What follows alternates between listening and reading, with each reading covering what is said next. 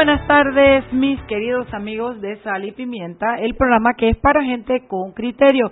Les saluda su amiga Mariela Ledesma. Hoy solita, sin Chugui, sin Juan, pero yo soy una mujer madura, con criterio y he decidido superar mis miedos y yo voy a hacer mi programa. Bueno, Mientras nos llama Henry Cárdenas, quiero hacerles de, eh, quiero comunicarles que la Fundación Fórum de Periodistas por la Libertad de Expresión ha enviado o está circulando un comunicado que me parece importante leerles porque no es largo, pero es importante. Dice, en días pasados la diputada Mayín Correa sometió a consulta un borrador de anteproyecto de ley por medio del cual se establece el periodismo como profesión liberal y se reglamenta su ejercicio. Conociendo la inquietud que ha generado el borrador de anteproyecto, se conversó con la diputada Mayín Correa sobre su iniciativa, quien informó que desiste de seguir adelante con este borrador de anteproyecto de ley por medio de la cual se establece el periodismo como profesión liberal y se reglamenta su ejercicio. La diputada señaló que su iniciativa no buscaba generar polémica y mucho menos afectar la labor del periodismo ni de los periodistas, más bien enaltecer la profesión. Que como el documento que ni siquiera fue presentado a ninguna instancia de la Asamblea Nacional eh, porque solo se trataba de un que se sometió a consulta ha provocado algún grado de polémica, su decisión es desistir de seguir con dichas consultas. El Fórum de Periodistas por la libertad de expresión e información resalta la decisión de la diputada Mayín Correa de desistir de seguir adelante con este borrador de anteproyecto de ley por medio del cual se establece el periodismo como profesión liberal y se reglamenta su ejercicio. Igualmente, reitera que desde que respeta el derecho que tiene todo diputado de presentar los anteproyectos de ley que ah, me perdí, miren, en el proyecto de ley que consideren necesarios, pero que también como gremio siempre se ejercerá el derecho de advertir a los proponentes de este tipo de iniciativas el firme compromiso de salvaguardar todo lo concerniente a la defensa de la libertad de expresión e información, dado en la ciudad de Panamá los 29 días del mes de agosto. Bueno, esto me parece importante leérselo. Vamos a, recibir a Henry Cárdenas y después comentamos al respecto. Don Henry, buenas tardes. Hola Dalia, ¿cómo estás? Dalia Pichel, Pichel y Pichel, que no escuche su madre, que no le dije su apellido. Venga, cariño, cuéntemelo todo. Ok, les cuento lo que tenemos en Prensacom. Hoy el Ministerio de Economía y Finanzas eh, divulgó, publicó un comunicado en el que explican que se recaudaron 1.070 millones de dólares menos de lo presupuestado a julio de este año. Wow, eso es un billete, Dalia Pichel. Es un billete. Ellos están como estoy yo en mi oficina en este mes de agosto que hemos cobrado el 10% de lo que acostumbramos facturar. No sé qué pasó en agosto, pareciera que también el Estado está cojeando. Cuéntame qué dice al respecto, ¿tiene algún eh, análisis? Sí significa que la recaudación de ingresos está al 21.8% por debajo de lo que había planificado el gobierno pasado. eh, ellos explican. Aló. Se nos fue la llamada con Dalia Pichel, que nos conversaba sobre que el MEF recauda solo mil, perdón, recauda mil setenta millones de dólares menos de lo presupuestado en ingresos. Dicen que esto estaba presupuestado por el gobierno pasado y esto está, está acumulado de enero a julio.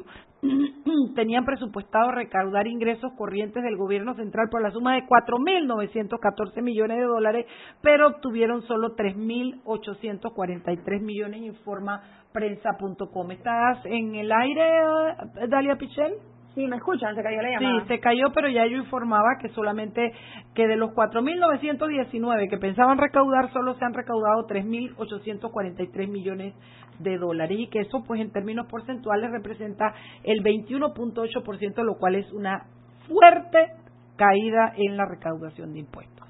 Sí, nuestra, bueno, la nota que hay en web es básicamente lo que decía el comunicado. Mañana en el impreso un análisis un poquito más a fondo de lo que eso significa eh, y por qué hay esa discrepancia tan grande y cuáles son las acciones que está tomando el gobierno actual en, en como bueno, o sea, cómo vas a mitigar y cómo vas a planear el, presupuesto de ahora en adelante. Hombre, eso es lo que entra para pagar lo que se debe. Mira qué te parece. Así mismo como en la casa, tú ganas tanto, esto es para pagar esto y te queda tanto para, para cosita. Entonces, cuando tú recibes el 21% menos de lo que tenías presupuestado y de tenerlo presupuestado casi, casi quiere decir que a lo mejor lo tenías comprometido con partidas, con pagos, etcétera. No conozco mucho el tema, pero lo que sí sé de la administración de una casa es que si no entra no hay con qué pagar las cuentas y los compromisos. Exacto. Además de eso, el nuevo gerente general de la empresa nacional de autopistas, se llama Luis Alberto Abrego, en un conversatorio que tuvo con periodistas, explicó que uno de los planes de su nueva administración es eventualmente conectar ambos corredores, el norte y el sur, eh, por el área de Panamá Este. Mira, una buena eh, idea. Sí, está interesante. Era algo que, bueno, que yo recuerdo no se había mencionado en la administración pasada. Eh, la idea es que sea, o sea, que la conexión entre las dos vías se pueda hacer en menos de 10 minutos, cuando hoy en día en verdad tienes que salir y montarte en la 24. Parece que han pensado que se puede hacer por Villalucre o por Brisas del Golf, es lo que entendí. sí, dicen que están, que tienen tres alternativas de cómo podrían ser las conexiones y esas, como bien mencionas, esas son dos de las que tienen previstas. Así que va a estar interesante eso cuánto sería el costo de esa obra, ¿no? Y, Pero ¿y para cuándo más o menos podríamos saber de eso? Yo, yo creo que habían dicho que se espera que el próximo año por lo menos tener el anteproyecto, ¿no? Sí, o sea, por lo menos tener un poco más clara la ruta. Estamos hablando que faltan cinco meses para que termine el año, o cuatro meses. En fin. Bueno, es una buena idea y si avanzamos en ese camino, me, me parece que vamos en el camino correcto. Otra cosita, eh, esta mañana la bancada oficialista del Partido Revolucionario Democrático se reunió en la presidencia con eh, Laurentino Nito Cortizo.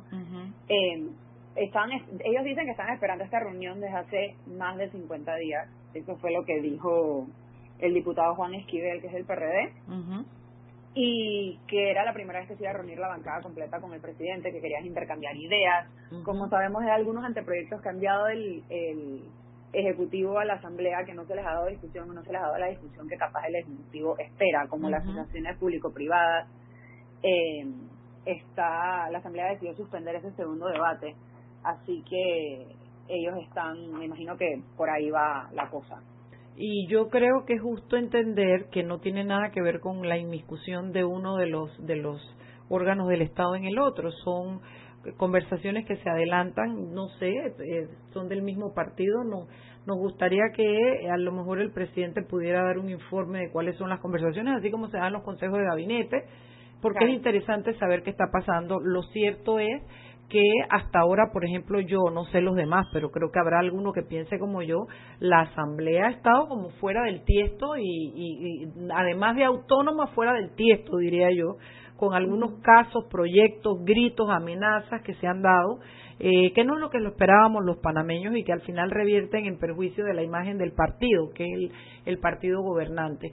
No sé si la, si la reunión sería del presidente con los miembros de su partido o del presidente con los diputados de la Asamblea o de los, o sea, porque bueno, no, no, no tenemos información al respecto. Sería muy, muy interesante que se diera un informe y que la ciudadanía tenga conocimiento de qué está pasando por allí. Les voy a hacer una propaganda a un episodio que tenemos de Página 2, el podcast de la prensa. En este episodio nos presentaron con el abogado querellante Carlos Herrera Delgado. Este es el hijo de Carlos Herrera Morán, el otro abogado querellante. Y él hizo un análisis de la sentencia del caso de Pinchazos y se refirió a la información que dio el abogado Michel Doens ayer, si no me equivoco, en unas declaraciones. ¿Y qué dijo, pequeña? ¿Qué dijo? Michel Doens ayer. No, el abogado hoy. Ah, no, tienen que oír el podcast. Ay, es que yo estoy en el programa, pero ya me picaste apenas salgo de aquí pongo el podcast. ¿Cómo se llama? Podcast Página 2. Podcast, podcast, pod, podcast. Está en Spotify, en iTunes, en Anchor, en YouTube. Ay, eso sí lo sé buscar, no me vengas a sacar piquete porque yo tengo Anchor, ¿oíste? Y, y sal y pimienta sale en Anchor. y en el de en el de en el de iPad, ¿cómo se llama el, el de Apple, Roberto? En iTunes. iTunes. Bueno, mi niña, te agradezco mucho toda esta información. ¿Quieres decirme qué tienes mañana? ¿Te queda un minuto? Eh, bueno, como les comentaba, tenemos la nota eh, sobre el presupuesto, los ingresos, tenemos una nota acerca de la Fundación para el Desarrollo de la Libertad Ciudadana. Enviaron una nota al fiscal anticorrupción de descarga eh, pidiendo que se gestione la reapertura de las investigaciones por la negligencia a los fondos asignados a los diputados, ya que la Contraloría entregó las auditorías eh, a la Asamblea. Así que Más vale que alguien está pendiente de todo, porque es que aquí hay tantos casos que seguir, tantas auditorías, tantos juicios abiertos que a veces es como difícil, pero más vale que hay alguien que le da seguimiento a todo. Sí. Bueno, gracias. Ajá, perdón.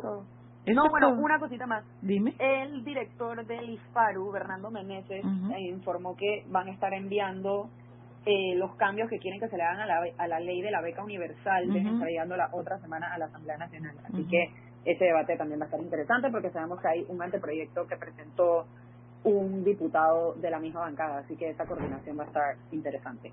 Ok. Gracias por todo, nos vemos mañana. Chao, chao. Chao. Eh, sí, vámonos al cambio, Roberto. Seguimos sazonando su tranque. Sal y pimienta. Con Mariela Ledesma y Annette Planels. Ya regresamos. Siempre existe la inquietud de cuál es el mejor lugar para cuidar su patrimonio. En Banco Aliado tenemos la respuesta.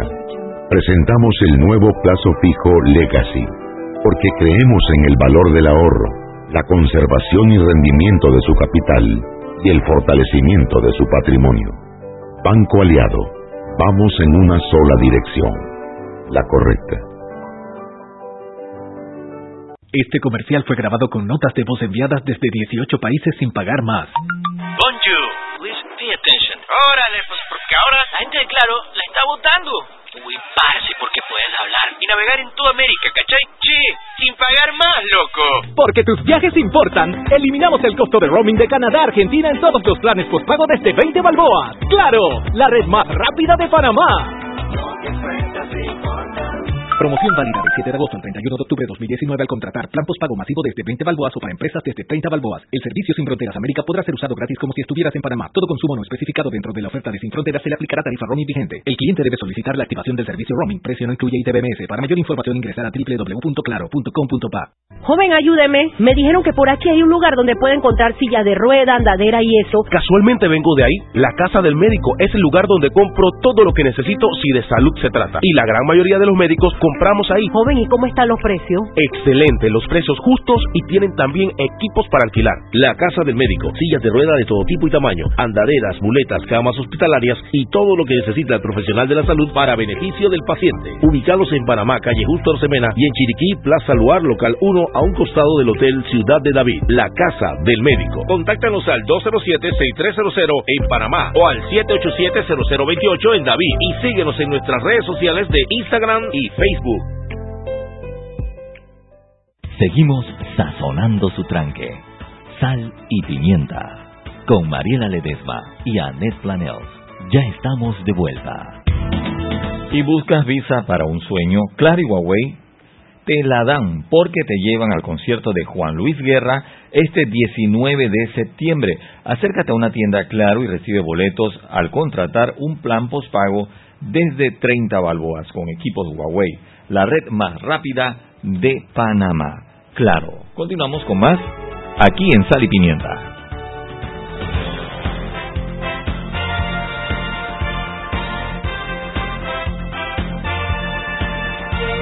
Estamos de Sal y Pimienta, un programa para gente con criterio.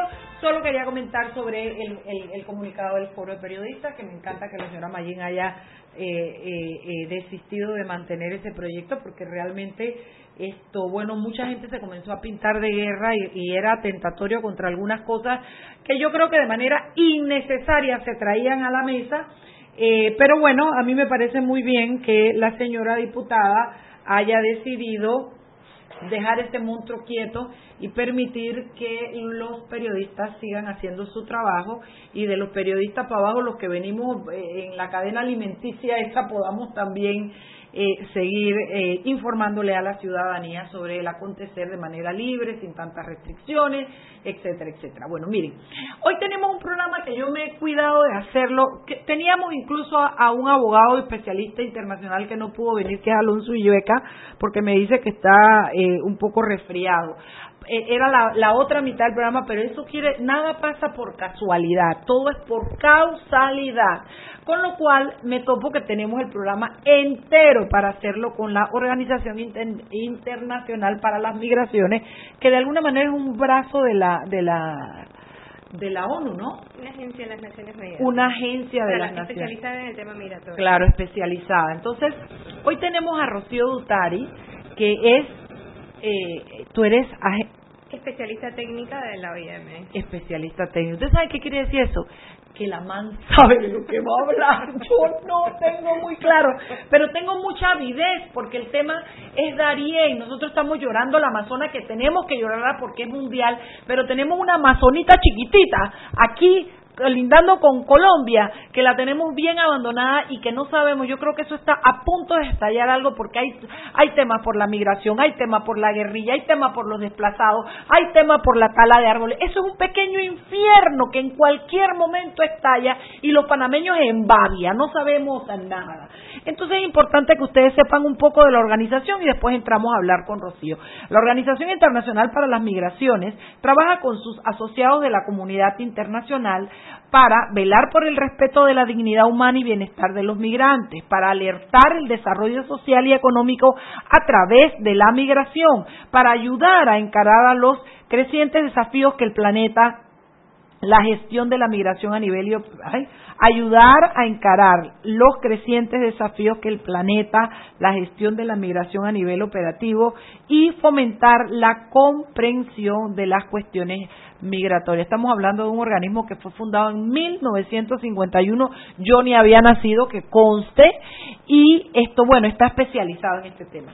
Hoy tenemos una especialista, Rocío Dutari, y me gustaría comenzar por hacerte una pregunta amplia que nos lleve a especificidad después. ¿Cómo está el Darién en este momento? Y podrías echarme para atrás y que, ¿en qué tema? no, ¿cómo estamos en migración, en la parte migratoria del Darién en, estos momentos?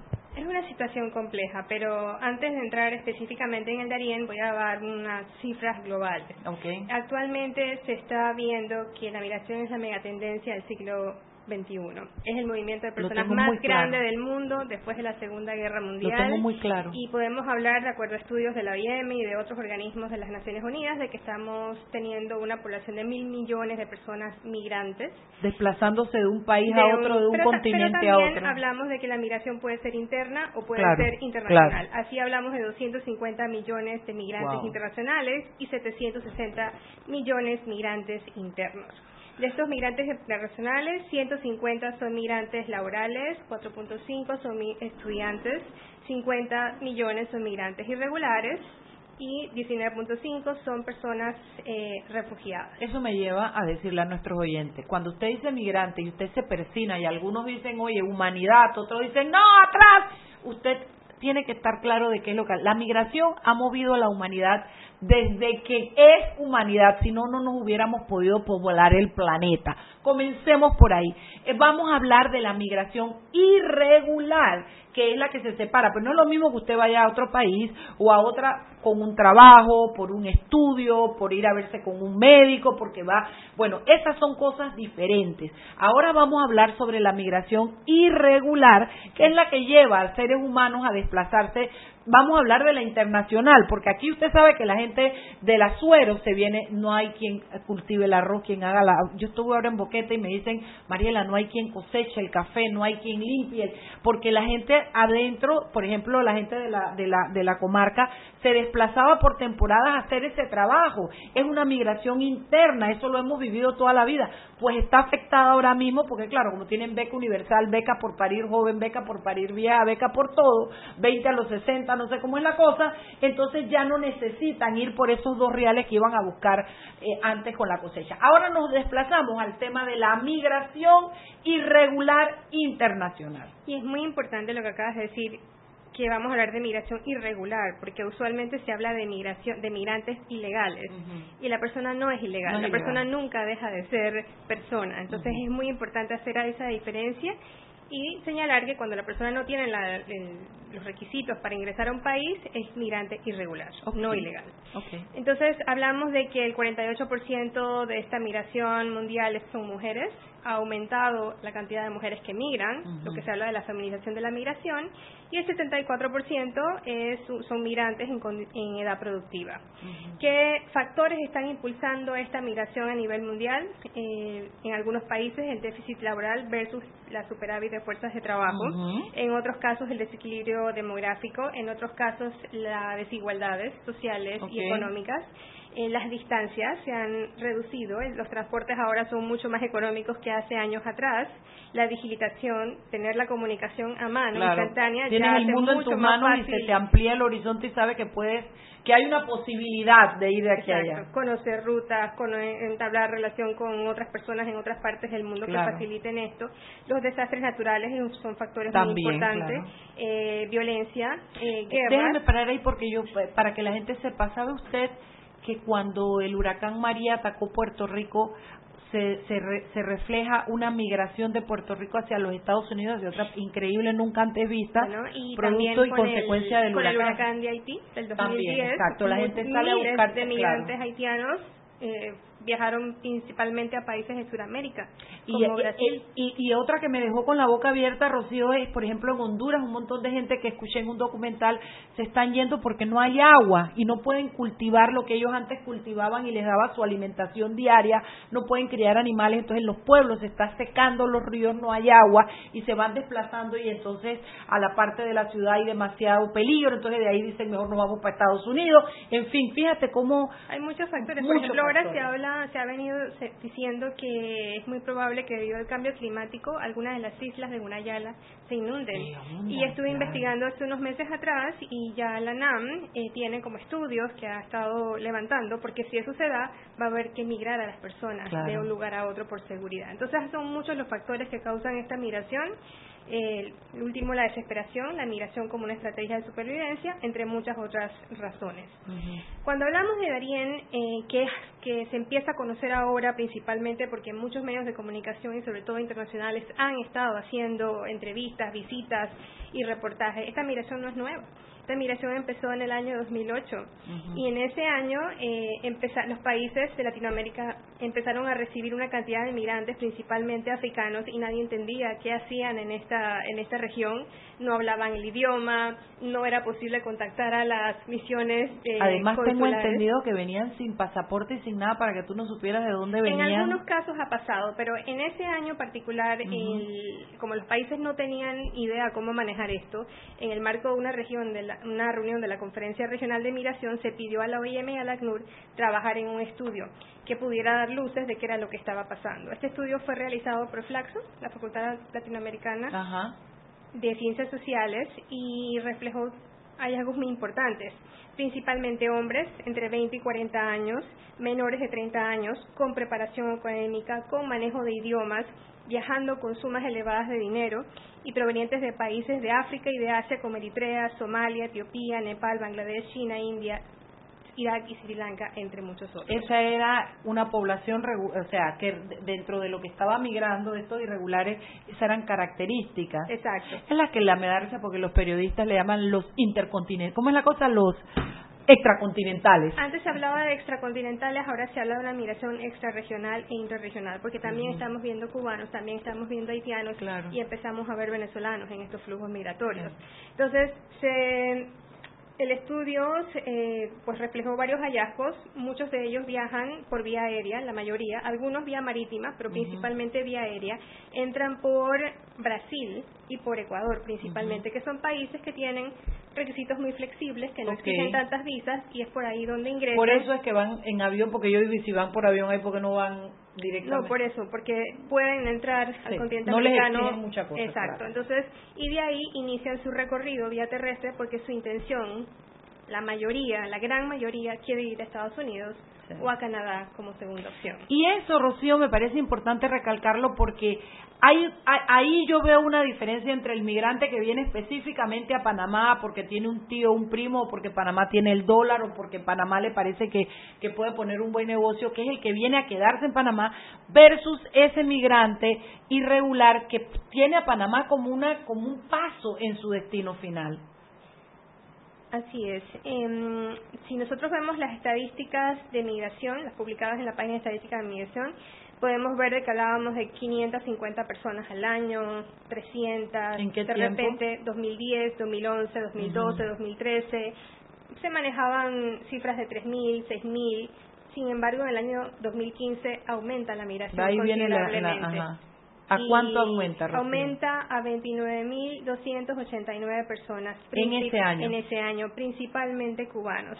Esto se da a raíz de que con la con la Trump quitó la ley de los pies mojados. Exacto.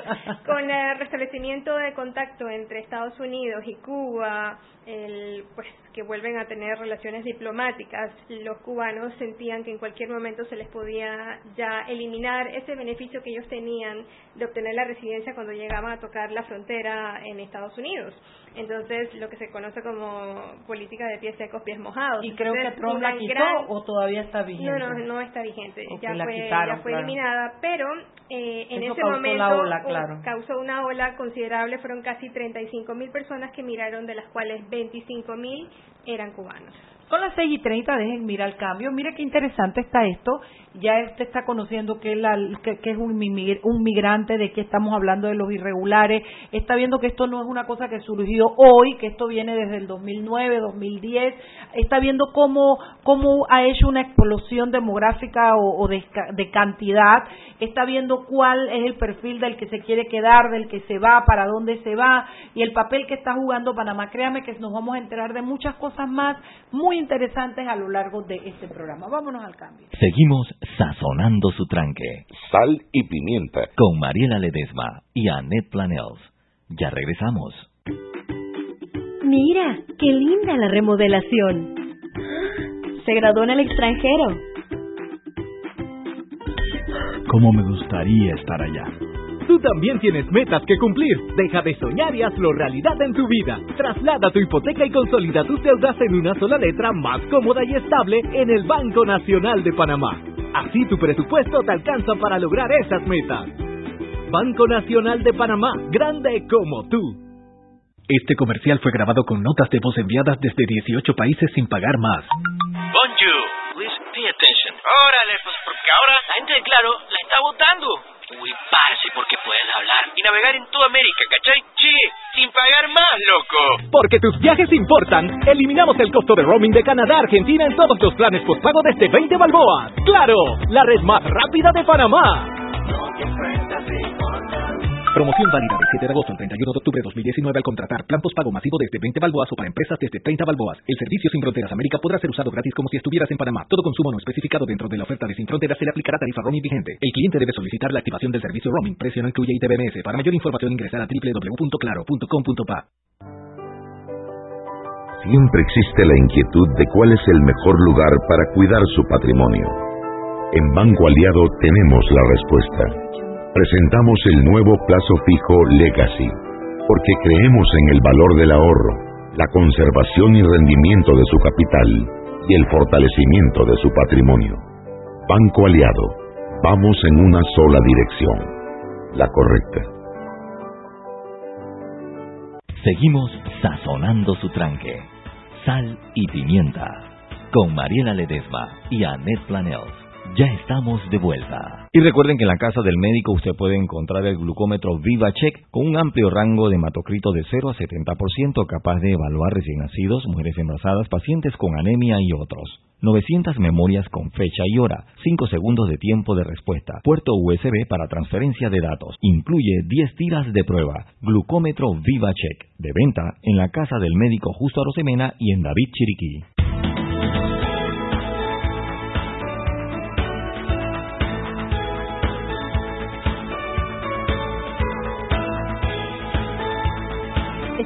Vuelta en un programa para la gente con criterio y la Pepper aquí pilando porque tengo el manual de gestión de alojamientos temporales en Panamá. Ustedes matarían por tenerlo para darse cuenta de cómo son las cosas realmente y no de lo que uno habla y de lo que gritan por ahí, en fin. Pero bueno, querida Rocío Dutari de la organización Calla Boca, Calla Boca que me lo sé, de la Organización Internacional de las Migraciones, ¿verdad? ¿Viste? Que es un brazo de la ONU. Un ¿Por qué yo le digo un brazo? Porque es, algo que está afiliado, es uno de los programas de, la ONU. especializada en el tema migratorio. Ok. Eh, Rocío, íbamos por porque tú me ibas contando la gente cómo, cómo, cómo la bomba estalló o no estalló, cómo, cómo descubrimos la bomba después de 2010 hasta el 2015, si no me equivoco, quedamos. Bueno, estuvimos hablando de que en el año 2015 se da esta afluencia considerable de migrantes, principalmente cubanos. Entonces, en ese momento, pues se toma contacto con el gobierno de México, el gobierno de Panamá, se hacen puentes aéreos, toda esa información fue Eso quiere decir que los cubanos se montaban en un avión y iban directamente a México. En ese momento se logra ese acuerdo porque eran miles de personas. Eh, Nicaragua cerró su frontera. Me acuerdo de esa crisis. Costa Rica cerró su frontera. Me acuerdo y de todas esas personas quedaron varadas aquí en Panamá. Tuvimos unos, unos, alojamientos en la misma, en Hualaca hicieron uno y otro en la misma frontera, me parece, algo así. Me acuerdo, me acuerdo. Exacto. Había, en ese momento había algunas personas africanas y asiáticas, pero principalmente cubanos. Entonces, en ese momento se hacen estos puentes aéreos, se, las personas se trasladan a México para continuar su camino pero el gobierno de Panamá dice ya no vamos a recibir más inmigrantes y ordena lo que se conoce como la operación escudo. Se cierran las fronteras también, o sea, igual que Nicaragua, igual que Costa Rica. Pero resulta que en Panamá tenemos una selva de 266 kilómetros. Que es como la puerta de atrás abierta. Y una pues. selva no se puede cerrar. Ah. Entonces, en mayo se cierra la frontera y en agosto, julio y agosto, empiezan a llegar cientos de personas Ajá. Eh, en condiciones, pues atravesando la selva, que es un tránsito que dura entre 7 y 10 días, en condiciones de vulnerabilidad. Hablamos de mujeres, hablamos de mujeres embarazadas, hablamos de bebés de dos meses, de cuatro meses, de niños de todas las edades, hablamos de personas con que han tenido accidentes en, el tránsito y empiezan a llegar por diferentes trochas de la selva. O sea, se hablaba de que hasta 24 trochas se habían abierto. Y a todo esto gente que hace de eso un negocio porque es la gente que conoce las trochas y que te dice, yo te cruzo ven que yo sé por dónde ir y te cobro aquí tanto. Estamos hablando de redes de tráfico. Las personas no llegan acá con, con Waze. Exacto. No vienen, no vienen ni que trocha número 23 Waze para cruzar la selva del Darién. Inicialmente se nos decían que eran, eran redes que estaban conformadas en el país vecino, pero ahora ya se habla de que hay redes en ambos países y que esto es un tema que pues cada día eh, genera más inquietud. En ese momento empiezan a llegar cientos de personas, entre 200 y 300 personas diariamente. El presidente de, Panamá hace una visita en agosto del 2016, ve la situación, entiende la complejidad. Ellos estaban por todos los pueblos de Darién, principalmente Metetí. No había baños higiénicos, no había acceso al agua, no había nada. O sea, la, la salud. No había ni lugar, el que tenía plata para comprar comida no había ni lugares donde comprar comida hecha, pues para poder ellos comer y la mayoría no tenía fondos. Me acuerdo de haber visto un documental sin dinero, los niños y todo. Claro, porque en ese entonces West, o sea, Western Union no está siquiera en, en Dariena. Entonces, la persona puede ser que esté viajando con ingresos, pero si lo ha perdido en el tránsito o si le han robado, llega a ese lugar sin nada. Entonces, en algún, en algún momento, la población fue solidaria, se reunían, donaban ropa, preparaban comida, se las llevaban, pero es que esto iba en aumento, o sea, de 200 personas pasamos a 500 personas diarias. Wow. Darín llegó a tener un flujo entre las comunidades en tránsito hasta llegar a hasta llegar a Metetí para después pasar a la frontera con Costa Rica de cuatro mil y pico de personas diariamente. entonces, en ese sentido, eh, el entonces gobierno determinó lo que se llama el operativo flujo controlado, que tenía que ver con la seguridad, o sea, verificar quiénes eran las personas que estaban pasando, verificar que no fueran personas que estuviesen siendo buscadas con, con, algún tipo de alerta, el, eh, el, control migratorio y la asistencia humanitaria básica. Eh, paremos ahí un poquito, Rocío, porque es importante que nosotros podamos comprender todo lo que tú estás diciendo de alguna manera tiene sus tecnicismos y a mí me es importante que la gente lo pueda visualizar y entender. Por ejemplo, cuando esas personas de 500 diarias, 3.000 diarias, el gobierno entra, se da cuenta, comienza, la pregunta que te hago es, ¿se registraba la gente que era para poder saber si estaban siendo buscados o no, para poder tener un control de los que pasaban por aquí? ¿Hay algún registro al respecto de ser así quién lo hizo? etcétera, etcétera. Bueno, tanto Senafron como Migración hacen un registro. El registro oficial es el de Migración. Pero ¿qué pasa? Muchas personas no están viajando con documentos, o porque los han perdido, o porque no los quieren mostrar, porque tienen, temen una posible deportación.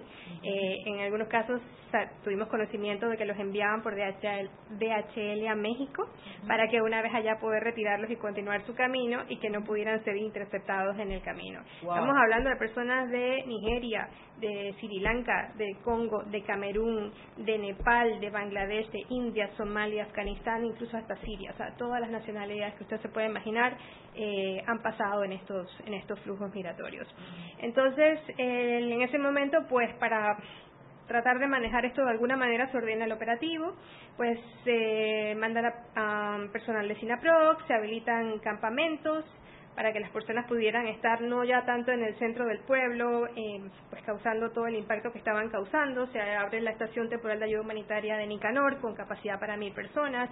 Esta migración, esta LIDAN por el tema del agua, esta mm, migración, por supuesto, está el Senafron, está la Secretaría de Niñez, los organismos internacionales también nos unimos, también hicimos monitoreos, también presentamos recomendaciones, la OIM, el ACNUR, Ok, lo que quiero es parar un poquito aquí para poder explicar. O sea, yo estoy viendo unas imágenes que usted no tiene ahorita mismo la posibilidad, pero que me describen un campamento improvisado con carpas y lo que Rocío nos indica es que el campamento se hizo para que tenía capacidad para mil personas, pero estamos hablando que a veces eran tres mil por día, con lo cual el campamento por muy buena voluntad no era suficiente, según me, dice mi lógica. Pero además de eso, en ese campamento había personas de diferentes instituciones haciendo cada una su trabajo, para procurarles el agua, para procurarles salud, me imagino, para la seguridad, para tenerlos allí alojados y no transitando por la selva a merced de los mercenarios, valga la, el juego de palabras, eh, pero esto eh, al final era un campamento de paso, no es un campamento. Rocío, ¿esa gente se queda en Panamá? No. Esa para nada. Ninguno, o sea, en su gran, gran mayoría, todos tienen muy claro el objetivo que es llegar a Norteamérica, a los países de Norteamérica, ya sea Estados Unidos o Canadá. Okay. Entonces, puede ser que en algunos casos sí algunos hayan, tengan la condición de, de refugiados, tengan el perfil y lo hayan solicitado. No tendría, no tengo el dato, es un dato que más bien puede manejar otra agencia como es el ACNUR, que es la especializada para temas de refugio, de cuántas de esas personas han solicitado de refugio y a cuántos se le han aceptado. No tengo ese dato aquí a mano, pero sí podemos decir que la gran mayoría eh, su interés es llegar a los países de Norteamérica. Y tienen que utilizar a Panamá de paso porque está, en la ruta. Eh, esto, pues representó un gran desafío, representó y sigue representando porque usted se puede imaginar con personas que hablan de diferentes idiomas, con diferentes culturas, incluso a veces hasta siendo el propio país eh, grupos que no que, no tienen que tienen rencillas entre sí. No todo una torre de Babel una torre de Babel todo esto generaba eh, múltiples desafíos y en ese momento el gobierno de Panamá nos, nos solicita formalmente la cooperación porque ellos decían, tenemos el conocimiento para habilitar campamentos, pero no es lo mismo un campamento para panameños en el contexto de un desastre natural que un campamento para trabajar con africanos, con asiáticos, con cubanos, con haitianos eh, y de todas las nacionalidades. Entonces se, se conforma una mesa de trabajo que estuvo trabajando durante un año y medio, eh, coliderada por la OIM y por el Ministerio de Seguridad Pública, de la cual resulta el manual que usted tiene frente a de que es para tratar de indicar, de, mm, es una herramienta que los funcionarios públicos y las organizaciones de la sociedad civil tienen para saber cómo debe operar un alojamiento temporal. Sí, esto que tenemos aquí es como cuando usted le dan una receta para que usted la haga en su casa. Lo que hizo este trabajo, esta mesa de trabajo, es hacer un manual desde la A hasta la Z no solamente el manual tiene lo que se debe hacer, sino cómo lo tiene que hacer. Claro, o sea, si le dice tiene que ubicar un terreno, eh, pues al, final le pone las herramientas y le dice el terreno tiene que ser en un área seguro, que no esté inundable, que tenga acceso eh, vía terrestre, que tenga acceso al agua, etcétera, Y este manual, esta receta nos sirve porque la migración de irregulares no ha parado. Y me imagino que la mesa, ¿la mesa está funcionando todavía o ya no funciona? La mesa ha estado funcionando. Voy a hablar un poquito de cómo evolucionó. Dale, tenemos dos minutos y en el próximo lo que quiero dedicarle es a cómo estaba en este momento Panamá. La migración sigue aumentando hasta que se dan las elecciones en los Estados Unidos y todo el discurso de antimigración, pues pensamos que fue un factor disuasivo y la migración empieza a bajar y así tuvimos un año 2017 y un año 2018 con menos de 10.000 personas. Por año comparado con los años previos, pues había se había reducido significativamente, lo que nos permitió avanzar entonces en tratar de recopilar cuál había sido la experiencia de Panamá y cuáles son las diferentes acciones que se tienen que tomar.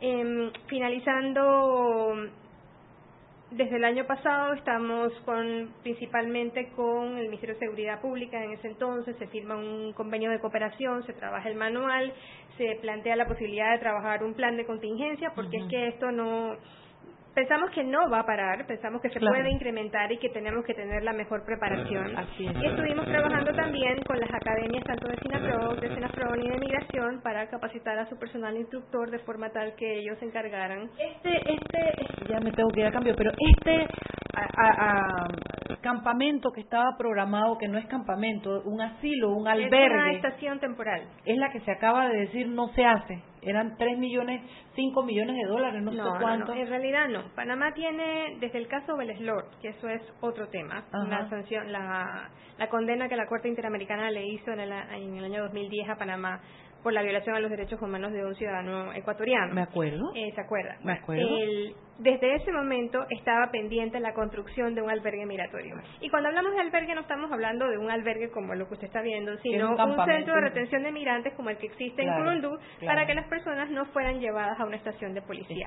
Ese albergue lo que iba a tener era que una parte iba a tener un ala, iba a tener un área para el tema humanitario. pero, era, pero era el tema de acá de la migración que estamos viendo. Son las 6.45 en puntito. Nos vamos al cambio y cuando regresamos vamos a finalizar, pero vamos a cerrar un poco más ya la mirada de cerca de nuestro país con este tema. Vámonos. Seguimos sazonando su tranque. Sal y pimienta. Con Mariela Ledesma y Annette Planels. Ya regresamos.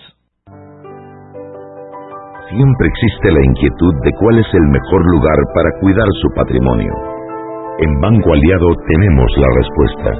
Presentamos el nuevo plazo fijo Legacy, porque creemos en el valor del ahorro, la conservación y rendimiento de su capital y el fortalecimiento de su patrimonio. Banco Aliado, vamos en una sola dirección, la correcta. Este comercial fue grabado con notas de voz enviadas desde 18 países sin pagar más. Bonjour, please pay attention. Órale, pues porque ahora la gente Claro la está votando. Navegar en toda América, ¿cachai? Che, sin pagar más, loco. Porque tus viajes importan, eliminamos el costo de roaming de Canadá a Argentina en todos los planes postpago desde 20 balboas. ¡Claro! La red más rápida de Panamá. Promoción válida del 7 de agosto al 31 de octubre de 2019 al contratar plan pago masivo desde 20 balboas o para empresas desde 30 balboas. El servicio Sin Fronteras América podrá ser usado gratis como si estuvieras en Panamá. Todo consumo no especificado dentro de la oferta de Sin Fronteras se le aplicará tarifa roaming vigente. El cliente debe solicitar la activación del servicio roaming. Precio no incluye ITBMS. Para mayor información ingresar a www.claro.com.pa. Joven, ayúdeme. Me dijeron que por aquí hay un lugar donde puede encontrar silla de rueda, andadera y eso. Casualmente vengo de ahí. La casa del médico es el lugar donde compro todo lo que necesito si de salud se trata. Y la gran mayoría de los médicos compramos ahí. Joven, ¿y cómo están los precios? Excelente, los precios justos y tienen también equipos para alquilar. La casa del médico, sillas de rueda de todo tipo y tamaño, andaderas, muletas, camas hospitalarias y todo lo que necesita el profesional de la salud para beneficio del paciente. Ubicados en Panamá, calle Justo Arsemena y en Chiriquí, Plaza Luar, local 1, a un costado del Hotel Ciudad de David. La casa del médico. Contáctanos al 207-6300 en Panamá o al 787-0028 en David y síguenos en nuestras redes sociales de Instagram y Facebook. Seguimos sazonando su tranque. Sal y pimienta. Con Mariela Ledesma y Annette Planels. Ya estamos de vuelta. Estamos de vuelta. Último bloque en Sal y Pimienta. Yo no sé usted, pero yo he aprendido. Yo he aprendido. No tiene ni idea. Eh, pero bueno, ya, ya ha sido muy interesante el recorrido que nos ha dado Rocío Dutari de la Organización Internacional de, de Migrantes porque nos ha, nos ha planteado la realidad de Panamá desde dónde viene, pero ahora yo quiero este último bloque, Rocío, que tú me digas dónde estamos parados, qué sigue, cuál es nuestra realidad, qué representa la migración para Panamá, para el mundo, etcétera. Bueno, podemos decir que en comparación con los años previos, la migración se ha incrementado considerablemente. En el 2019. En el 2019 llevamos 17 mil personas que han pasado. agosto de este eh, año o a julio. Exacto. Este tema ya ha sido de conocimiento hasta, digamos, eh, global. Ha venido en las últimas semanas Televisión Española, Radio France, BBC Mundo, a hacer entrevistas, a hacer reportajes. Eh, es, es un tema prioritario, porque aquí no solamente estamos hablando de los migrantes, estamos hablando de las comunidades panameñas que están siendo impactadas por la migración y que una migración bien gestionada puede traer beneficios a, los migrantes y a la sociedad pero y uno lo ve, o sea, cuando uno ve estas comunidades que ahora tienen más comercios que que ve que le venden la comida a la gente, le venden un jabón de baño, sin le venden... embargo, estas son comunidades indígenas, entonces nos preocupa mucho o, siempre mencionamos que es un tema eh, que se requiere abordar de cómo está impactando esto y cómo está cambiando los modos de vida de la población migrante. Entonces, cuando hablamos de los migrantes hablamos tanto de ellos como de las comunidades acogidas y la importancia de ver eso de forma integral no es un tema de migración solamente, es un tema de todas las instituciones que tienen que ver incluso hasta de la protección del ambiente. Claro, entonces hay una hay una hay una tarea prioritaria que es una ley de migración, una política de migración del país como país que no es nada más ponernos bravos con los venezolanos o con los nicaragüenses, sino contemplar una serie de realidades en las que estamos inmersos como esta, ¿no? Y que estamos hablando de y que nunca perder de vista que estamos hablando de personas, por supuesto, de seres humanos, de personas con derechos humanos que tienen tantos derechos como los nacionales. Por ejemplo, pasa mucho en Darien, que además es una provincia con tantas carencias, que la persona tiene necesidad de una asistencia médica, tiene llegan con muchas enfermedades de piel, con muchas enfermedades respiratorias son atendidos por el médico. En este momento los, medicamentos se están dispensando, pero ha habido ocasiones en las que hay desabastecimiento y no hay farmacias donde las personas la pueden comprar. En simplemente no puede haber atención médica. en esa en esas Ha habido en lo que va de la, en lo que va de este año ha habido 19, no, 14, perdón, 14 fallecidos y dos casos investigados por posible homicidio en la ruta migratoria. Asaltos y ahora escuchamos algo que no escuchábamos antes, que son violaciones a mujeres. ¿Qué cosa? ¿Qué enfrente de los esposos, enfrente de, o sea, es un es una es un abuso total, es una violencia total contra Muchas el migrante. le preguntamos a las personas si usted hubiera sabido esto lo hubiera hecho y en su gran mayoría nos dicen no. Claro. Entonces, este tema es importante tomarlo como prioridad, porque aquí ahí está habiendo un gran impacto y un gran riesgo también si no se toman las medidas adecuadas. Si el lugar no tiene acceso al agua y están llegando cientos de personas y no tienen las condiciones de saneamiento, o sea, podemos hablar de un posible cólera. y podemos hablar de, de, enfermedades que no van a ser exclusivas de los migrantes, sino también de, la, de la comunidad de acogida. Y, y, es importante también de que este tema no lo puede resolver Panamá solo. Este, este tema tiene que ser abordado a nivel regional porque es precisamente por Sudamérica por donde tiene que ser abordado ha sido abordado algo se ha adelantado estamos en cero cómo vamos por eso porque definitivamente que además no solo tenemos que unirnos porque nos entran por Colombia pero van a seguir pasando por un montón de países a lo largo de América en, el, marco de la conferencia regional de migración que es el foro que aglutina a los países de Centroamérica de República Dominicana eh, Estados Unidos y Canadá se ha abordado el tema se ha intercambiado información se ha tratado de de impulsar muchas actividades de capacitación para el personal y, y, entiendo que se ha habido acercamientos con la, con la Conferencia Suramericana de Migraciones, pero falta más porque es que eh, ya estamos viendo que vamos a tener que vivir con esto, esto es una realidad. si uno ve noticias, en, por ejemplo, en Europa y uno ve eh, cómo están los barcos tratando de, de ingresar a, a, a, Italia o España, cómo se bloquean las fronteras. Entonces las personas al no poder hacerlo en Europa, pues miran América para tratar de buscar otra opción. Esto es un fenómeno global y se tiene que abordar de manera muy seria, de manera prioritaria, con todos los actores, con la comunidad internacional y pues con todos los países que están. Eh, déjame ver si hago minutos, dos minutos de, de, de, mía, porque te he oído, tengo una cantidad de datos en la cabeza. La, yo que yo que disque, disque entiendo el tema, me, me, incluso me ha movido, me ha cambiado algunos esquemas te digo que cuando nos vamos muy al fondo, y esto parece una locura lo que yo voy a decir, pero la corrupción es tan, está tan visible en esto, porque algo que dijo el Trump, que yo no le creo ni el Padre Nuestro, pero que fue una realidad, que él dijo que es los gobiernos incapaces de resolver las necesidades de sus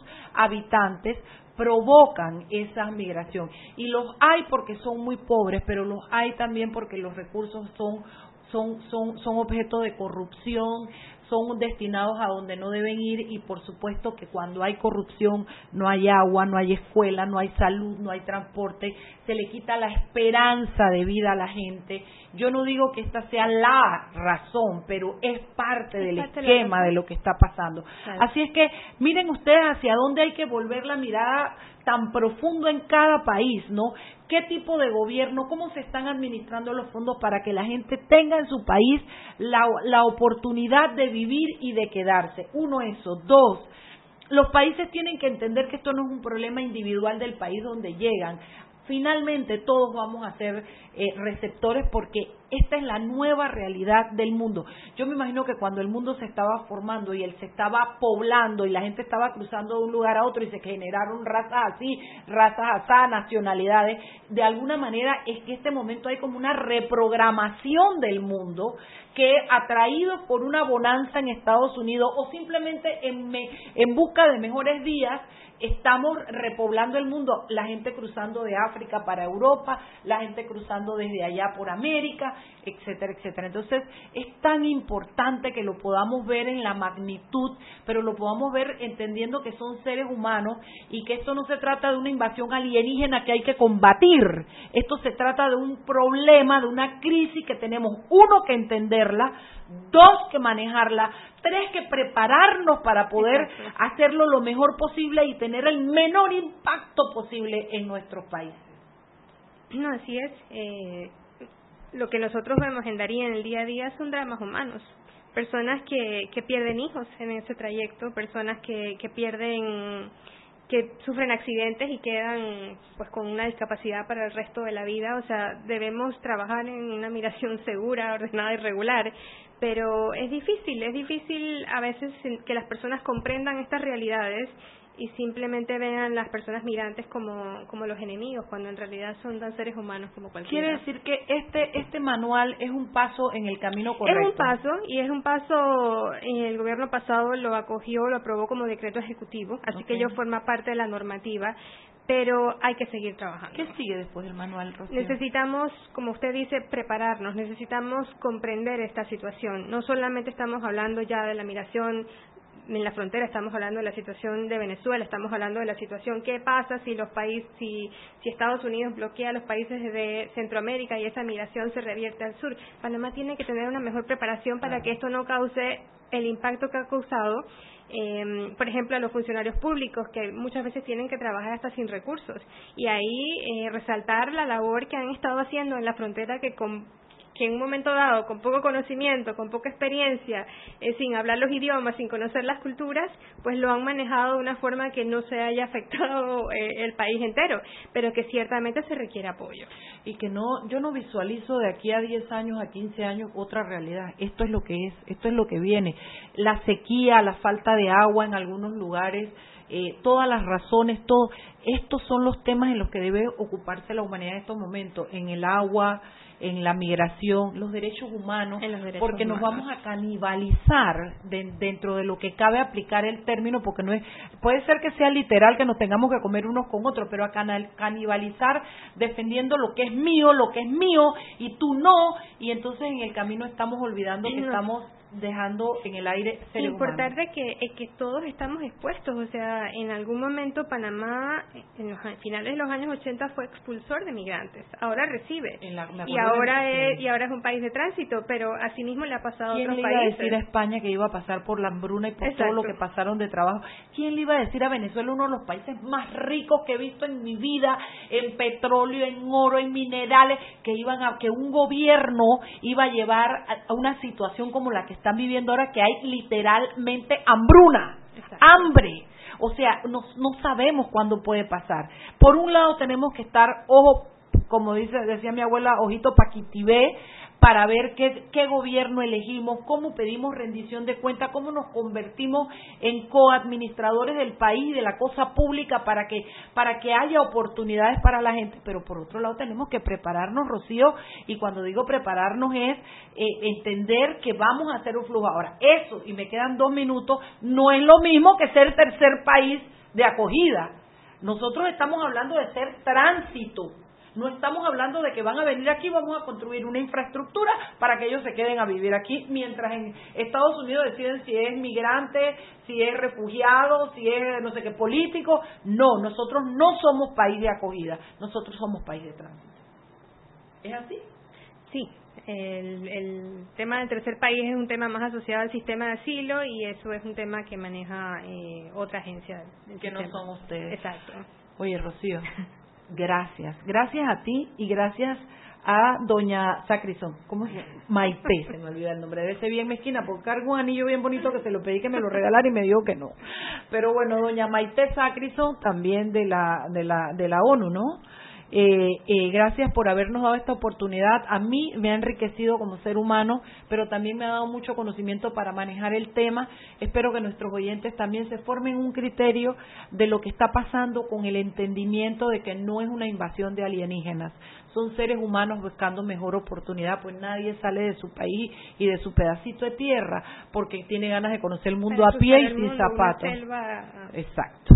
Así es que eh, humanicémonos, ¿no? Rocío, un abrazo, gracias. a usted que nos escuchó, yo espero que, el programa haya sido de su agrado y es lo que busca este, este, este programa, esta emisora, llevar a ustedes información de nivel. No es nada más la, los pleque-pleque de la política, es también el entendimiento de los problemas que tenemos en nuestro país. Son las siete en punto, mañana viernes de peque. Hasta ahora solo un peque se ha reportado, que es Daniel Lopera. Eh, tengo la correa en la mano, he dado rejazo, pero nadie se da por informado, así que veamos ¿Cómo hacemos para tener peques mañana? Hasta mañana. Hemos presentado Sal y Pimienta con Mariela Ledesma y Annette Planel. Sal y Pimienta, presentado gracias a Banco Aliado.